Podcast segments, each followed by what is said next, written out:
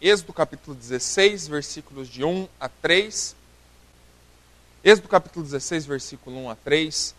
E partindo de Elim, toda a congregação dos filhos de Israel veio ao deserto de Sim, que está entre Elim e Sinai, aos 15 dias do mês segundo depois de sua saída da terra do Egito. E toda a congregação dos filhos de Israel murmurou contra Moisés e contra Arão no deserto.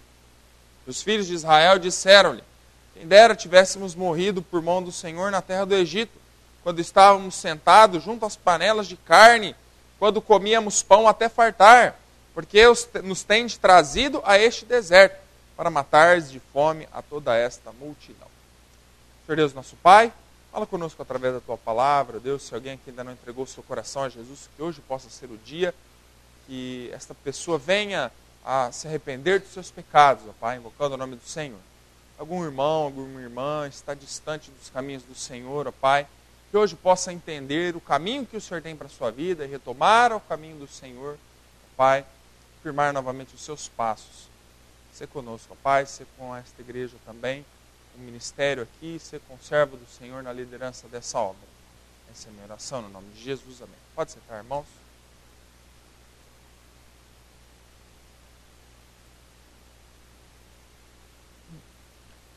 Gosto muito de viajar, irmãos. Sempre que eu tenho oportunidade, eu gosto de viajar. E principalmente, irmãos, porque nós, como crentes em Cristo Jesus, temos um motivo especial para viajar. Porque em cada lugar que nós vamos, onde tem uma igreja, é, nós conhecemos novos irmãos em Cristo, pessoas que, assim como nós, têm uma história de vida, é, pessoas que têm suas dificuldades, suas lutas, mas que têm também uma fé em Cristo Jesus, e, e realmente isso é, é, é precioso demais. Antes de chegar aqui e pregar para os irmãos, eu preguei em Curitiba, na quarta-feira à noite, em uma igreja. Eu fiquei tão feliz em conhecer a dona Fátima, que nos hospedou lá por uma noite. E é uma serva de Deus, irmãos. É uma pessoa preciosa, né? E tem uma vida, teve uma vida tão difícil e tantas lutas, mas ainda permaneceu firme no Senhor Jesus. Um exemplo, irmãos, né, para a minha vida. Eu louvo a Deus por ter conhecido né, aquela irmã e ter também conhecido outras pessoas daquela igreja. Também louvo a Deus pela oportunidade de conhecer você, né, ainda que não tão detalhadamente.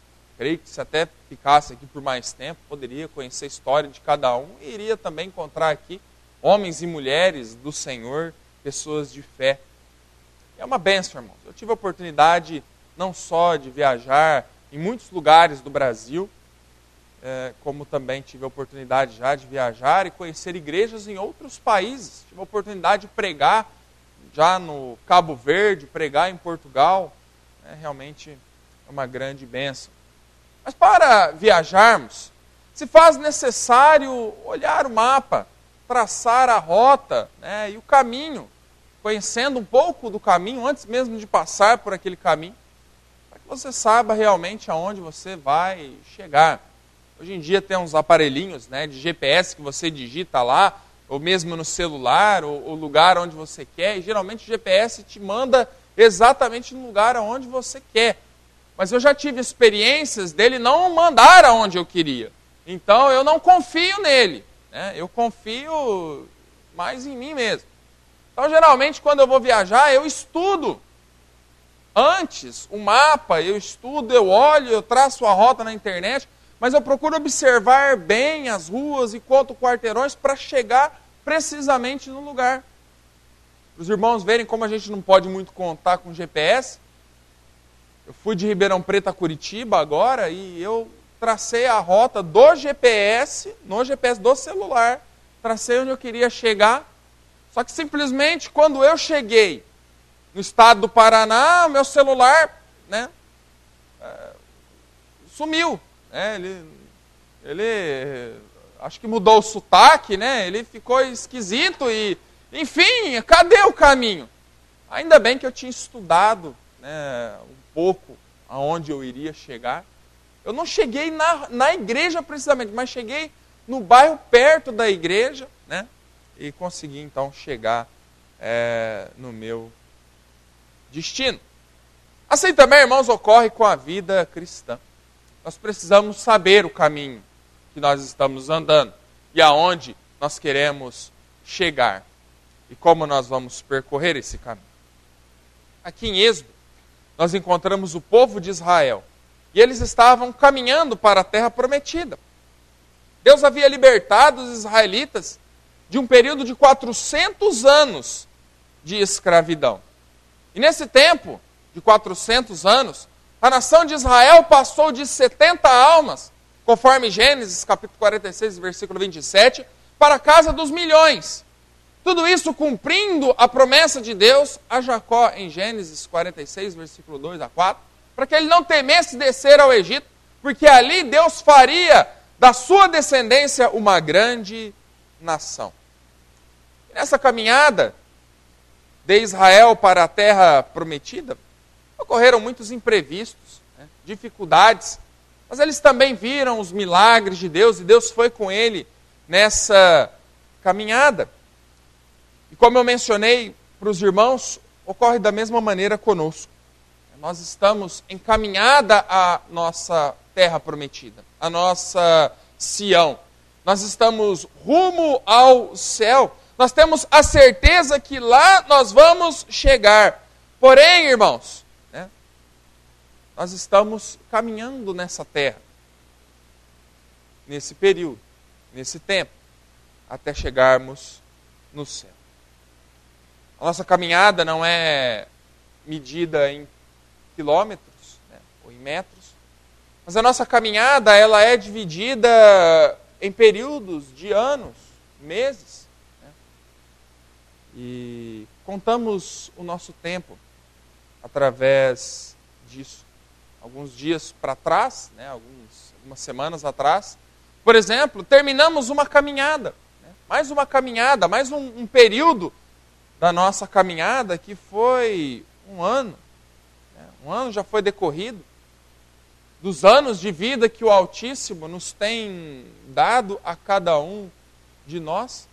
Eu creio, irmãos, que durante os anos ao qual Deus nos tem dado, Deus tem feito também coisas preciosas para conosco. Deus tem nos abençoado, né? Deus tem é, enriquecido-nos. Nós temos é, em termos da fé, nós temos multiplicado, né, tem surgido várias e várias igrejas né, por vários estados do nosso Brasil. Os irmãos terem uma ideia, a Igreja Batista no Brasil iniciou-se em 1871, quando missionários americanos se estabeleceram em Santa Bárbara do Oeste, ali, né, que é um reduto de imigração americana no Brasil, né, de onde foi fundada também a cidade americana. Ali começou a primeira igreja batista no Brasil. E que iniciou-se justamente é, por um casal que foi trabalhar com, com os próprios imigrantes americanos. Mas daquela, daquela época, irmãos, até os dias de hoje, quantas e quantas igrejas batistas nós já não temos no nosso país? Deus tem nos dado crescimento. Porém, irmãos, existe uma jornada a ser trilhada. E temos muito que aprender no caminho. Deus tem nos ensinado no decurso do caminho dessa vida. E hoje, irmãos, eu gostaria de destacar para você três ensinos na palavra de Deus que Israel precisou aprender enquanto caminhava. E creio que cada um de nós precisa também aprender para poder caminhar enquanto estamos nesta vida. Primeira coisa que você deve aprender no caminho: você deve aprender a fugir da murmuração.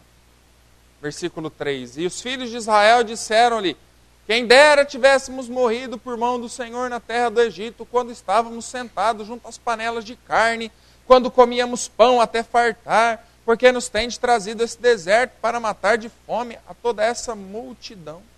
Versículo 4: Então disse o Senhor a Moisés: Eis que vos farei chover pão dos céus, e o povo sairá e colherá diariamente a porção para cada dia, para que eu o prove se anda em minha lei ou não. O povo de Israel saiu do Egito, e num determinado momento, ali, quando chegaram ao deserto de Sim, eles começaram a reclamar. Eles começaram a reclamar contra Moisés e contra Arão, porque no seu parecer não estava boa aquela caminhada. Não estava bacana, não era aquilo que eles esperavam. E aí então eles encontraram na figura de Moisés e na figura de Arão dois bodes expiatórios. E começaram então a colocar defeito no caminho. Começaram a reclamar da situação. E eles disseram assim: Quem dera tivéssemos morrido por mão do Senhor na terra do Egito. Irmãos, para pensar o que eles disseram aqui? Quem dera tivéssemos morrido por mão do Senhor na terra do Egito. Irmãos, que declaração idiota. Que coisa imbecil. Como assim morrer? Né? Eles eram escravos no Egito. E eles queriam morrer no Egito sendo escravos. Né? Mas que tolice, irmãos, que bobagem. Né? Olha, irmãos, a vida é um dom de Deus, como nós aprendemos né, nesta manhã. Ele é aquele que dá a vida. Né? Mas ele não é apenas aquele que dá a vida, como ele também controla todos os acontecimentos. O povo de Israel estava ali, tudo estava no controle de Deus. Deus, irmãos, queria levar Israel a um lugar melhor, porque eles eram escravos no Egito. Deus queria libertá-los. Lá em Israel, lá na terra prometida, eles poderiam servir a Deus livremente, eles poderiam criar a sua família em paz.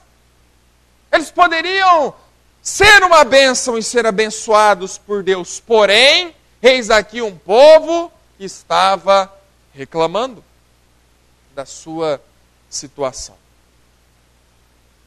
Sabe, irmãos, que conosco ocorre a mesma coisa. Igualzinho o povo de Israel.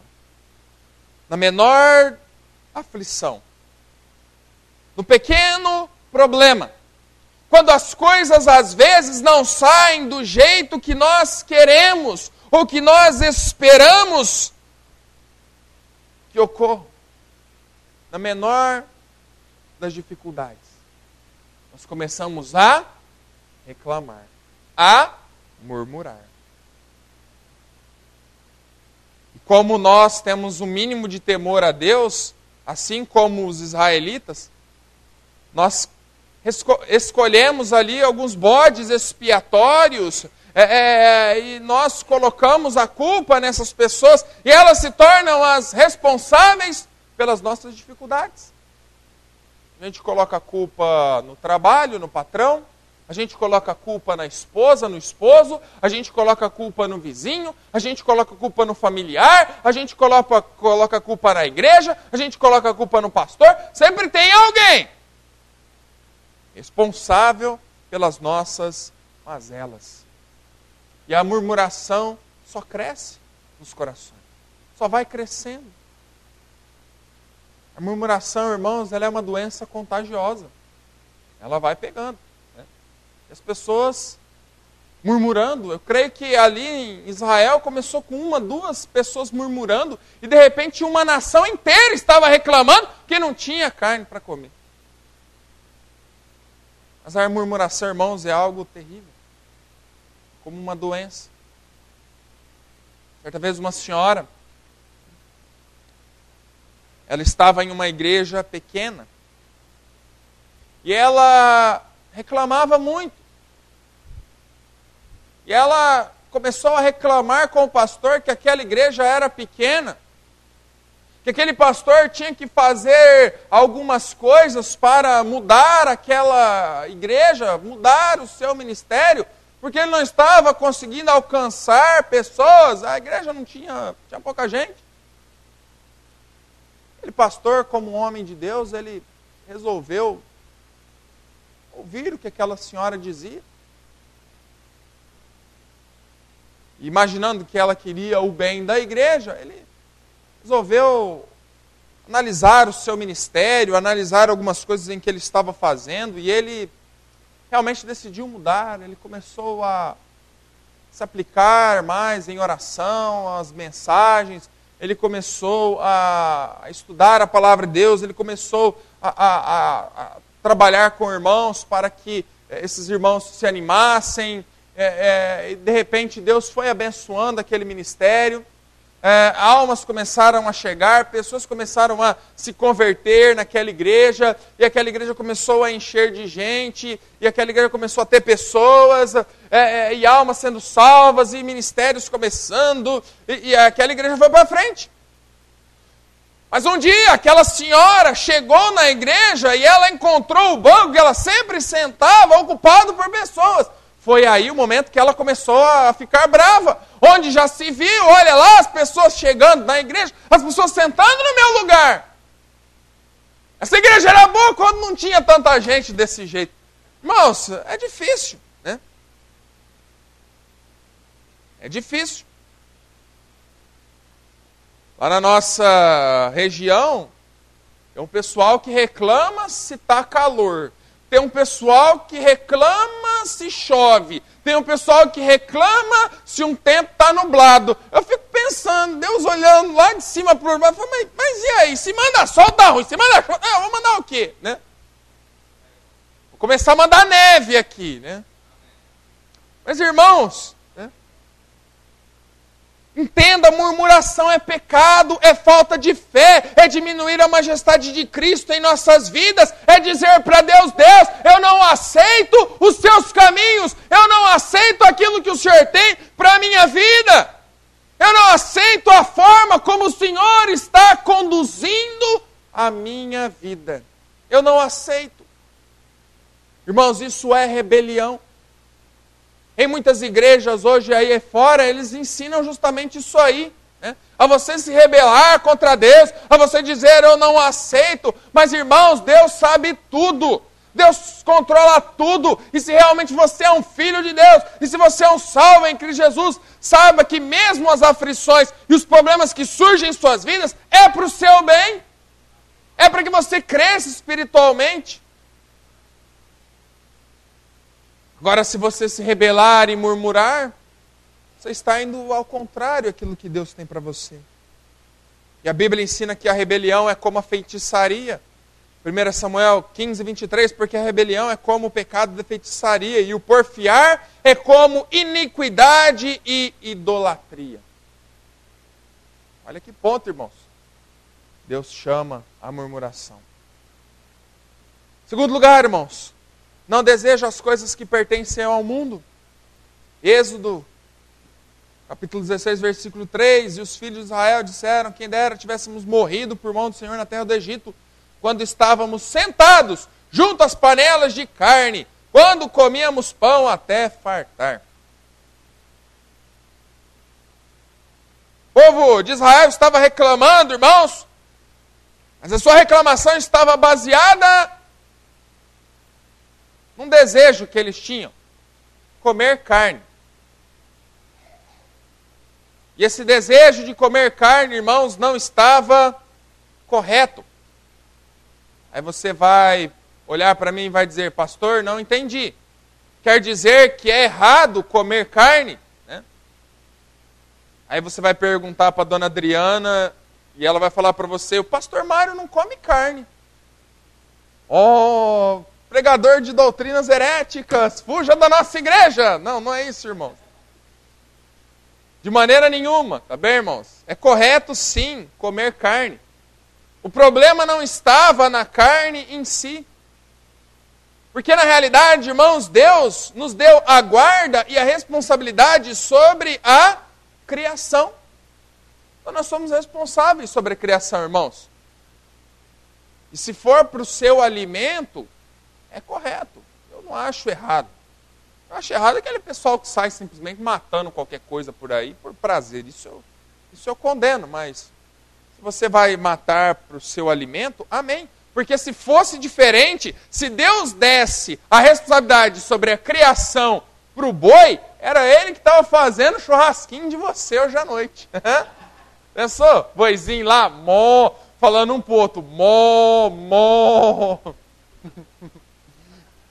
Aí chegava o Teril assim, ó, oh, mó, esse aqui é dos bons, mó, mó. Mó, mó. Pastor Aquino também, né, pastor Teril? Para não, para não ficar atrás, né? Mais magrinho assim, igual o pastor Mário, vai falar assim, é, não, isso aqui... Isso aqui já só, só passou. Mas é desse jeito, irmãos, né? É a natureza. A natureza é assim. Meu irmão, ele tem um irmão é, de sangue, né, de carne, e ele, ele cria ele cria uns bichos exóticos, né? Ele tem um casal de cobras, ele cria umas cobras. Né? Só que ele cria os ratinhos ao qual as cobras se alimentam. Depois, se você quiser, no fim do culto, quiser ver o vídeo, eu tenho no meu celular da cobra comendo os ratinhos, os camundonguinhos que ele deu para para cobra. E um tempo atrás eu coloquei isso no Facebook, né? achei interessante. Aí uma prima minha pegou e, e comentou indignada: Onde já se viu? Vocês estão dando ratinho, tadinho do ratinho que vocês dão para cobra. Dá fruta para cobra comer, dá ração para cobra comer. Ela vai morrer de fome. É o desejo dela. Mas sabe, irmãos, tadinho dela nada. Porque o que, que a natureza me diz? Antes o ratinho do que eu. Né? Imagina a cobra vindo, me enrolando em mim. Né? Não, antes ele do que eu. Né? Agora, o problema aqui do povo de Israel, irmãos, estava no desejo de pertencer ao Egito. Estava no desejo de pertencer ao mundo. Egito, irmãos, era o mundo. E eles eram escravos no mundo. O mundo não tinha nada, o Egito não tinha nada de bom a lhes oferecer. Nada. Não valia para nada aquelas panelas. Valia alguma coisa ele sentar na beirada da panela, comer carne e pão, sendo escravo? Adianta alguma coisa? Não adiantava nada. E da mesma maneira, irmãos, isso ocorre conosco. Nós estamos, irmãos, rumo à nossa Canaã celestial. Nenhuma panela de carne, nenhum banquete oferecido pelo mundo pode ser comparado com a terra que mana leite e mel para a qual nós estamos caminhando. Não adianta, irmãos, você olhar as coisas do mundo, desejar as coisas do mundo, porque aquilo que Deus tem preparado para você é muito maior é muito melhor. Irmãos, esse mundo não tem nada a lhe oferecer. Grava aí se você estava dormindo até agora. Esse mundo não tem nada a me oferecer. E não tem. Não tem nada a lhe oferecer de bom. Há um tempo atrás, uma revista de música elegeu o melhor cantor de todos os tempos do mundo. O melhor cantor de todos os tempos do mundo. E esse homem se chama, se chamava Fred Mercury. Era um cantor de uma banda Queen. Esse homem morreu em 1990 e alguma coisa, dois, três, alguma coisa assim. Eu fico pensando, esse é o melhor do mundo. Né? Só que o melhor do mundo, irmãos, era um homossexual depravado. Né? Morreu de AIDS. É o melhor do mundo. Melhor do mundo. Era um cidadão assim.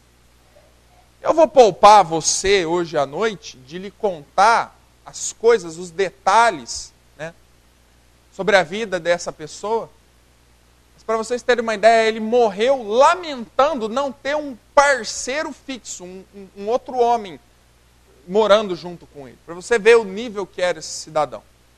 Irmãos, isso é o melhor que o mundo tem para lhe oferecer. Isso aí é o mundo. É o tipo do alimento que o mundo oferece. É o tipo do mundo. É o tipo do alimento que o mundo oferece. E o que é triste, irmãos, ver é que muitos crentes que deveriam estar com as suas mentes e as suas cabeças pensando na eternidade, na vida eterna, estão com os olhos voltados e desejosos para as coisas do mundo. E desejando as coisas do mundo. Isso é triste, irmãos.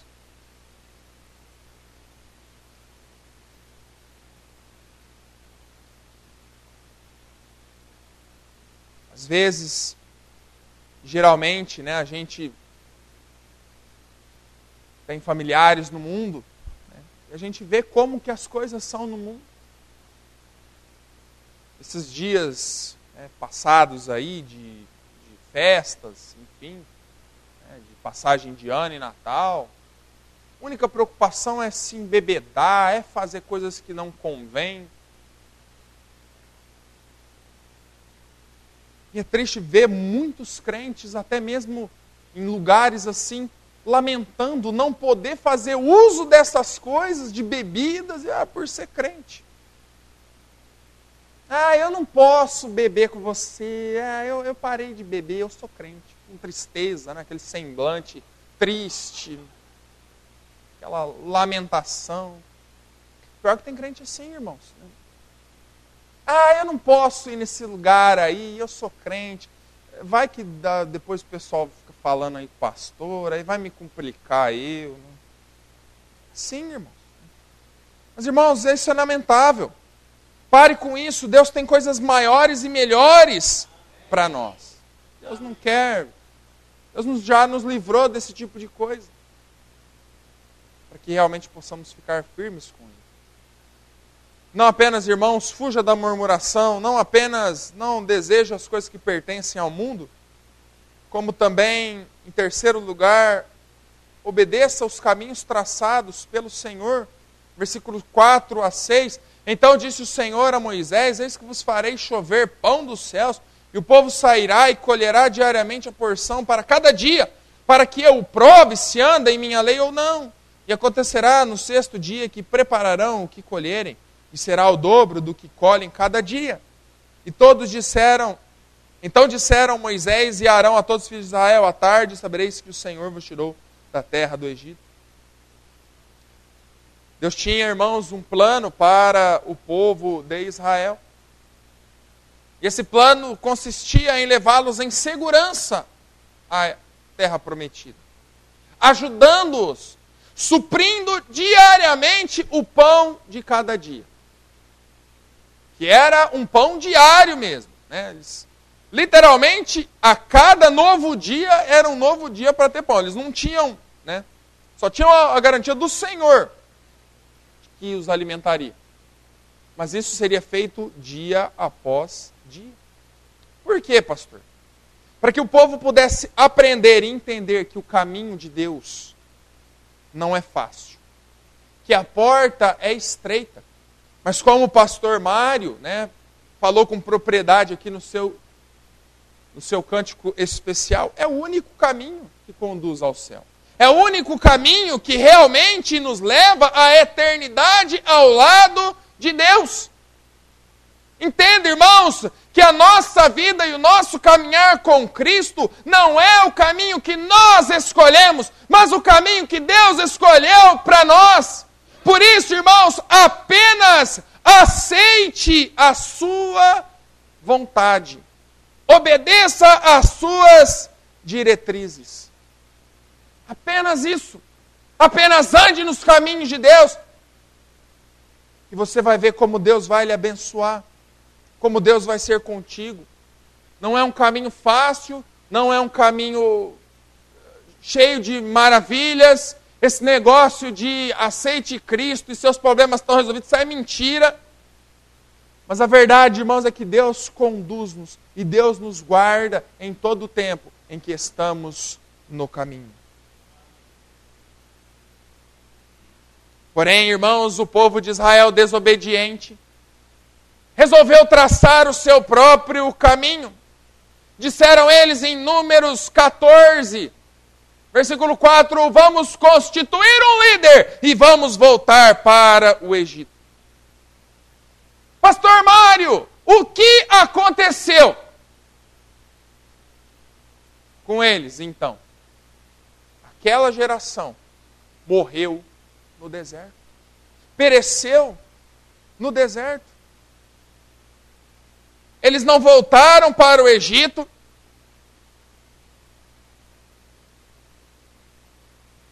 E eu parto do pressuposto que eram salvos. Tiveram a sua vida abreviada nesta terra. Que tristeza. Eu quero deixar algo bem claro para você que me ouve aqui nesta noite. Crente que não cumpre o propósito de Deus. Crente que vive fora do caminho de Deus.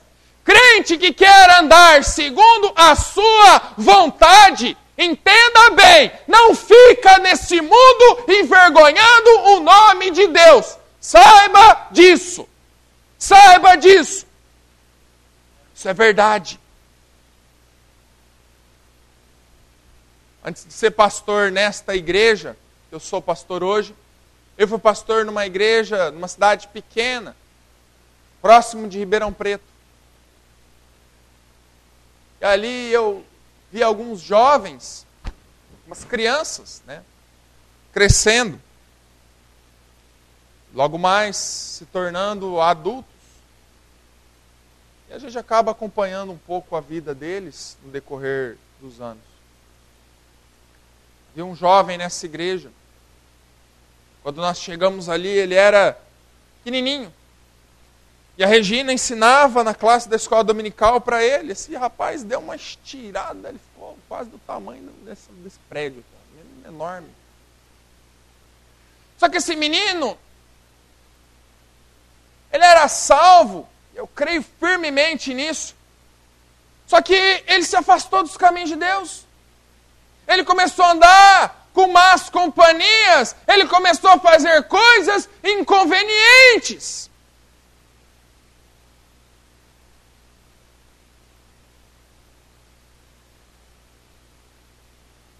Pastor dos caminhos de Deus. Passou um tempo, esse jovem comprou um carro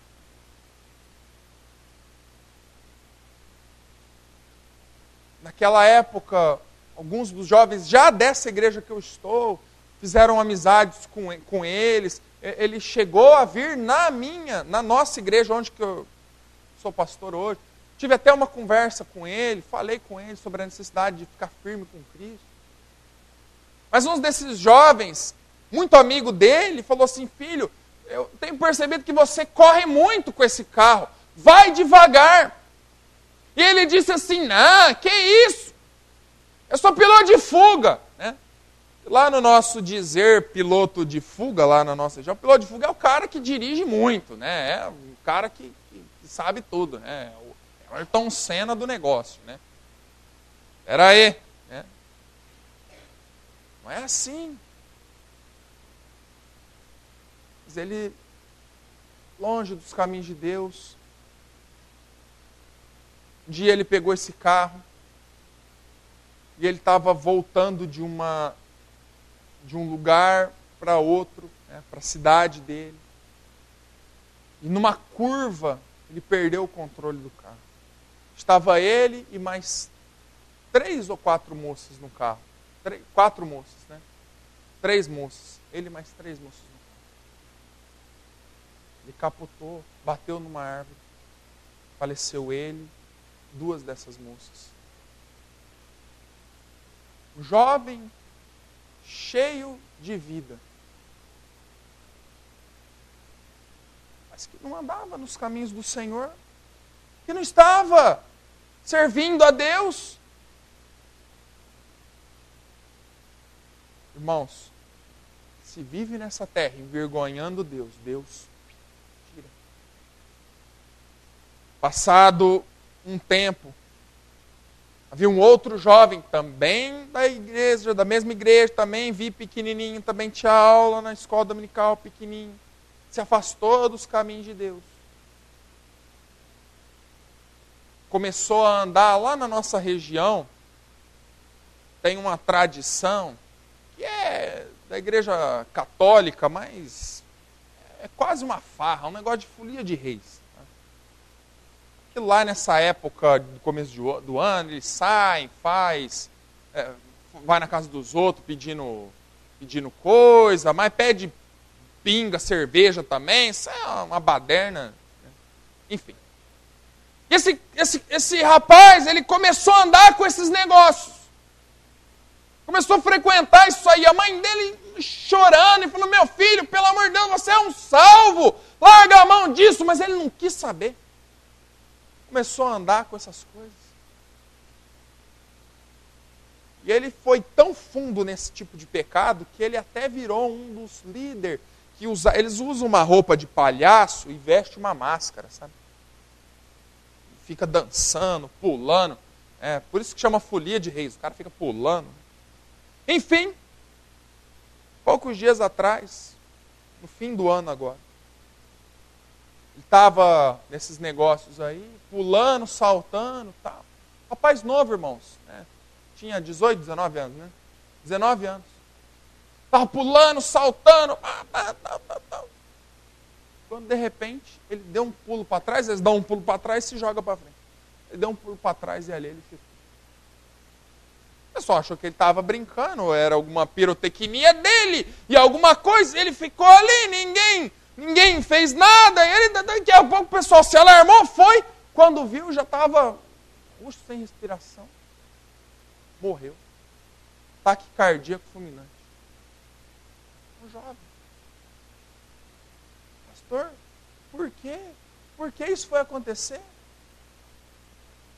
O mundo sempre tem uma explicação, não é verdade? Ah, se não fosse a curva na estrada. Ah, se não fosse. É, é se não fosse. o rapaz já, já tinha tido problemas anteriores cardíacos. Ah, se não fosse o problema cardíaco dele. Isso, isso foi uma grande coincidência. Eu digo, não, isso foi providência.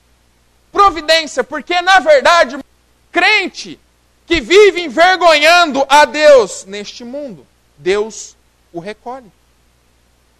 Deus o recolhe. Eu fico olhando, irmãos, e só observando aí alguns que vivem desafiando a Deus. Eles estão numa rua, num caminho chamado misericórdia. E eu digo para você: louvado seja Deus pela misericórdia de Deus, porque grande é a sua misericórdia. Mas saiba de uma coisa: existe uma rua que cruza o caminho da misericórdia, chamada Justiça de Deus. E olha, você não sabe a hora que vai chegar essa rua. Deus é misericordioso, mas meu amado irmão, não pague para ver até onde vai a sua misericórdia. Não pague para ver até onde ela vai. Porque a palavra de Deus nos diz: não tentarás o Senhor teu Deus. Mateus capítulo 4, versículo 7. Entenda, irmãos, que no caminho que vivemos, Deus providencia para nós. Talvez não tudo o que queremos, mas tudo o que precisamos. O povo de Israel não queria carne. Olha o que, Deus fez, versículo 4. Então diz o Senhor a Moisés: Eis que vos farei chover pão dos céus, e o povo sairá e colherá diariamente a porção para cada dia, para que eu prove se anda em minha lei ou não. A verdade é, irmãos, que Deus não nos dá tudo o que queremos, mas Ele nos dá tudo o que nós precisamos. Ele não nos dá tudo o que a gente quer, mas Ele dá tudo o que a gente precisa. Vou fazer um, um breve, um breve, uma breve explanação aqui com você. Eles estavam aonde? Os irmãos perceberam aí onde que eles estavam? Eles estavam no deserto, não é verdade? Irmãos, naquela época, eles não faziam um churrasco, não tinha aquele forno elétrico para passar a carne bem passadinha e tal. Né? Eles não tinham essas coisas. Eles comiam carne crua ou até se for assado, for mal. Sabe? Você acha que isso ia fazer bem para a vida deles? O organismo deles numa situação do deserto? Não ia fazer. Mas eu creio, irmãos, que pelo maná, o pão que Deus enviado do céu, eu creio firmemente que ele tinha todas as vitaminas, nutrientes, minerais. Oh, nunca houve comida mais maravilhosa do que aquela em todo o mundo, toda a história da humanidade, né? Nem brócolis é, era tão maravilhoso, né? Igual o maná, eu creio. Em termos de vitaminas, é, era, era, era uma maravilha, era uma beleza. Tinha tudo que eles precisavam. E Deus é assim, irmãos. Deus deu maná